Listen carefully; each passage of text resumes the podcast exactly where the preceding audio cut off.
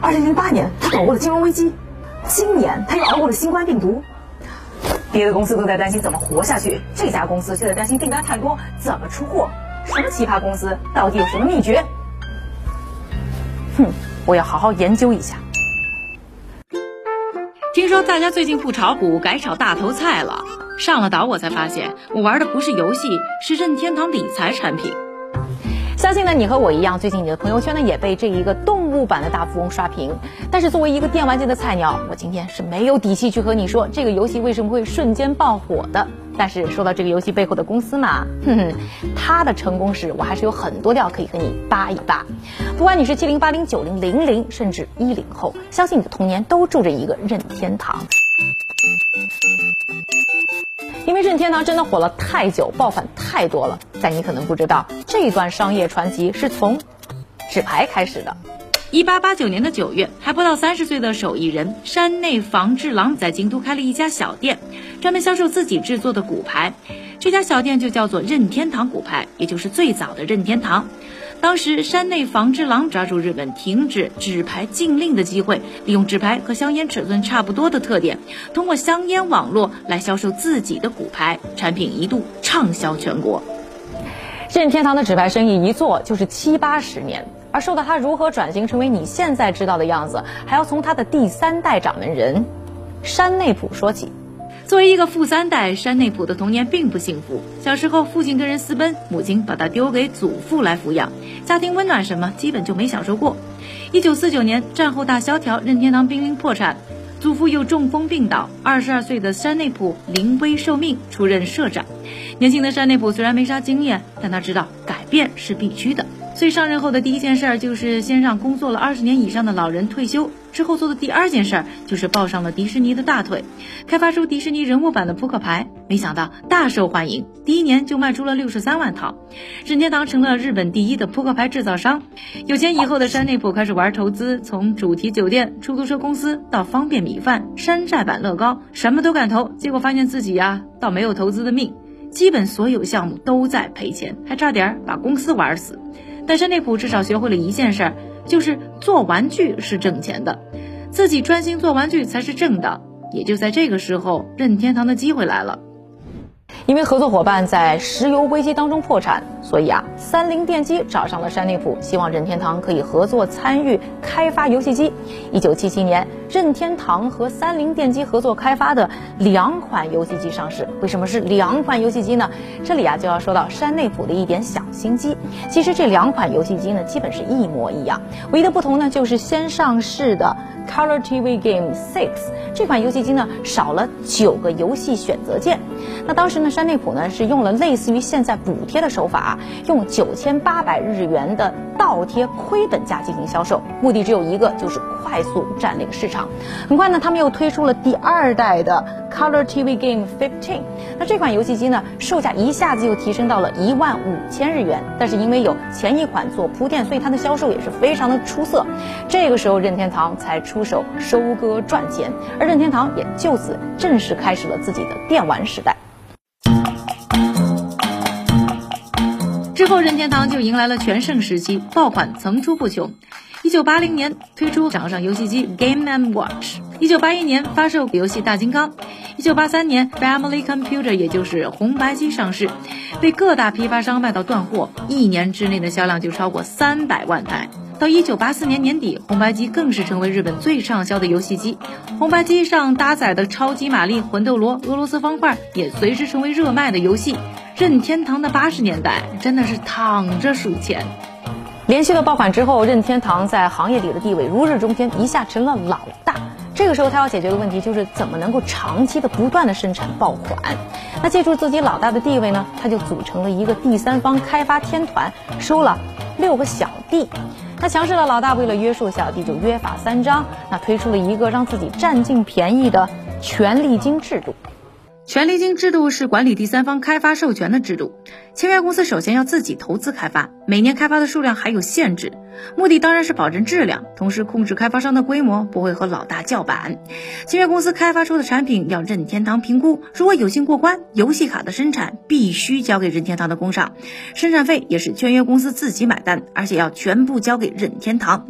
比如售价一万日元的游戏卡，交给任天堂的生产费用就是差不多三千日元，但成本只有一千六百日元。也就是说，不管卖不卖座，任天堂至少每盒游戏卡都有一千多日元的毛利。但整个过程当中，开发、库存等所有风险，任天堂一点都不碰，都在签约公司头上。说白了，游戏火了，咱们都好；游戏黄了，你就自己担着，没我什么事儿。据说 App Store 的开发分成机制的灵感就是来源于任天堂的权力金机制。要说到这个让任天堂单向获利的权力金制度啊，一开始呢，因为呢任天堂的霸主地位呢，确实让他获利不小。但是呢，小弟们也是一时的敢怒不敢言，所以一旦有了机会，就开始集体反水。特别是像微软。和索尼这样的大的竞争对手出现之后啊，硬生生的是把任天堂从宝座上拉了下来。几次失误之后呢，山内溥呢还不得不引咎辞职。这里啊就要说到啊，这个压榨的供应商也非常狠的苹果应该引以为戒，因为呢没有永远的老大。当年任天堂遇到的危机，可能就是未来苹果就会遇到的。不过关于苹果的事儿呢，我们还是找个别的机会再和大家细说。说回到任天堂，两千年后，借助 Wii、Pokemon Go、Switch 以及大家现在都在玩的动物森友会等等爆款，任天堂又一次次回到行业的 C 位。这个过程中，虽然风光的日子不少，但狼狈的光阴也很多。但是再惨，任天堂似乎也总能没过多久，就又是一条好汉再次回归。咱们就不去讨论呢，任天堂的开发能力有多强，就说它的一个优点，能熬，能熬得过冬天，熬到咸鱼翻身。其实有很多企业也和它一样的优秀，只是没等到春天的再次来临，就已经死在寒冬的路上了。这里就要说到呢，任天堂管理资本的一个策略，就是坚持储蓄，无负债运营。说白了，就是不借钱。在发展策略上看，作为一个上市公司，任天堂几乎是反人类的存在。因为他追求的不是增长，而是稳定。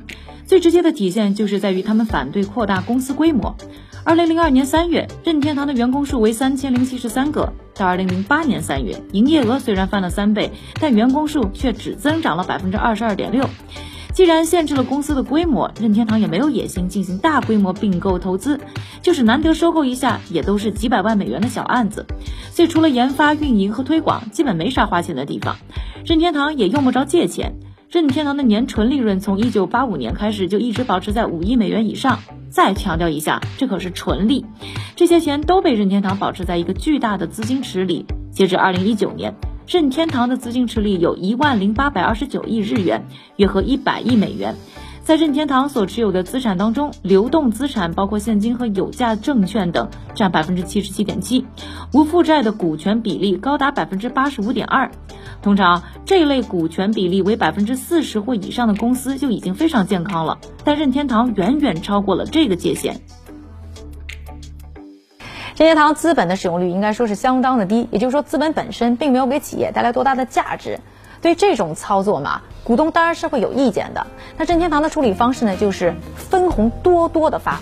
从二零零五年开始啊，他们的派息比例呢，一直呢差不多是在百分之五十以上。说白了，就是用钱堵住股东的嘴。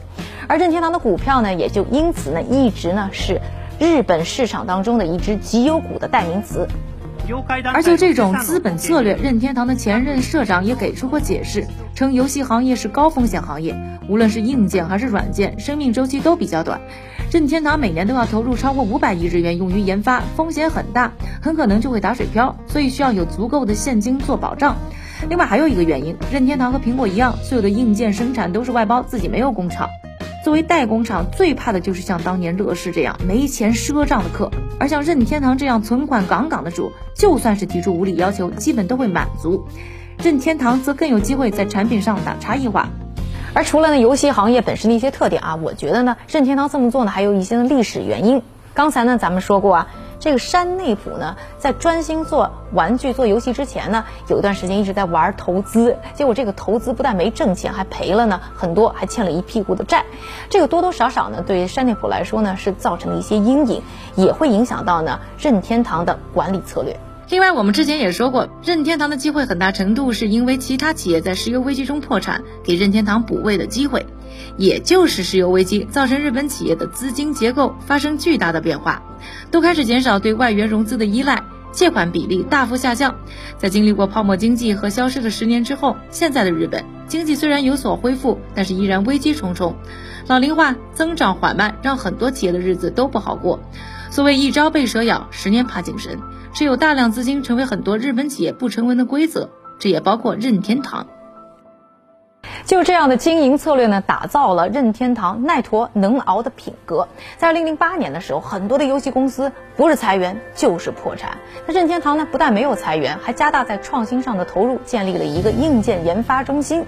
那有人算过一笔账，在二零零八年的时候，他们的现金储备呢超过八千亿日元，就是每年亏个两百亿日元，也就是两亿美金吧，也能熬到呢二零五零年。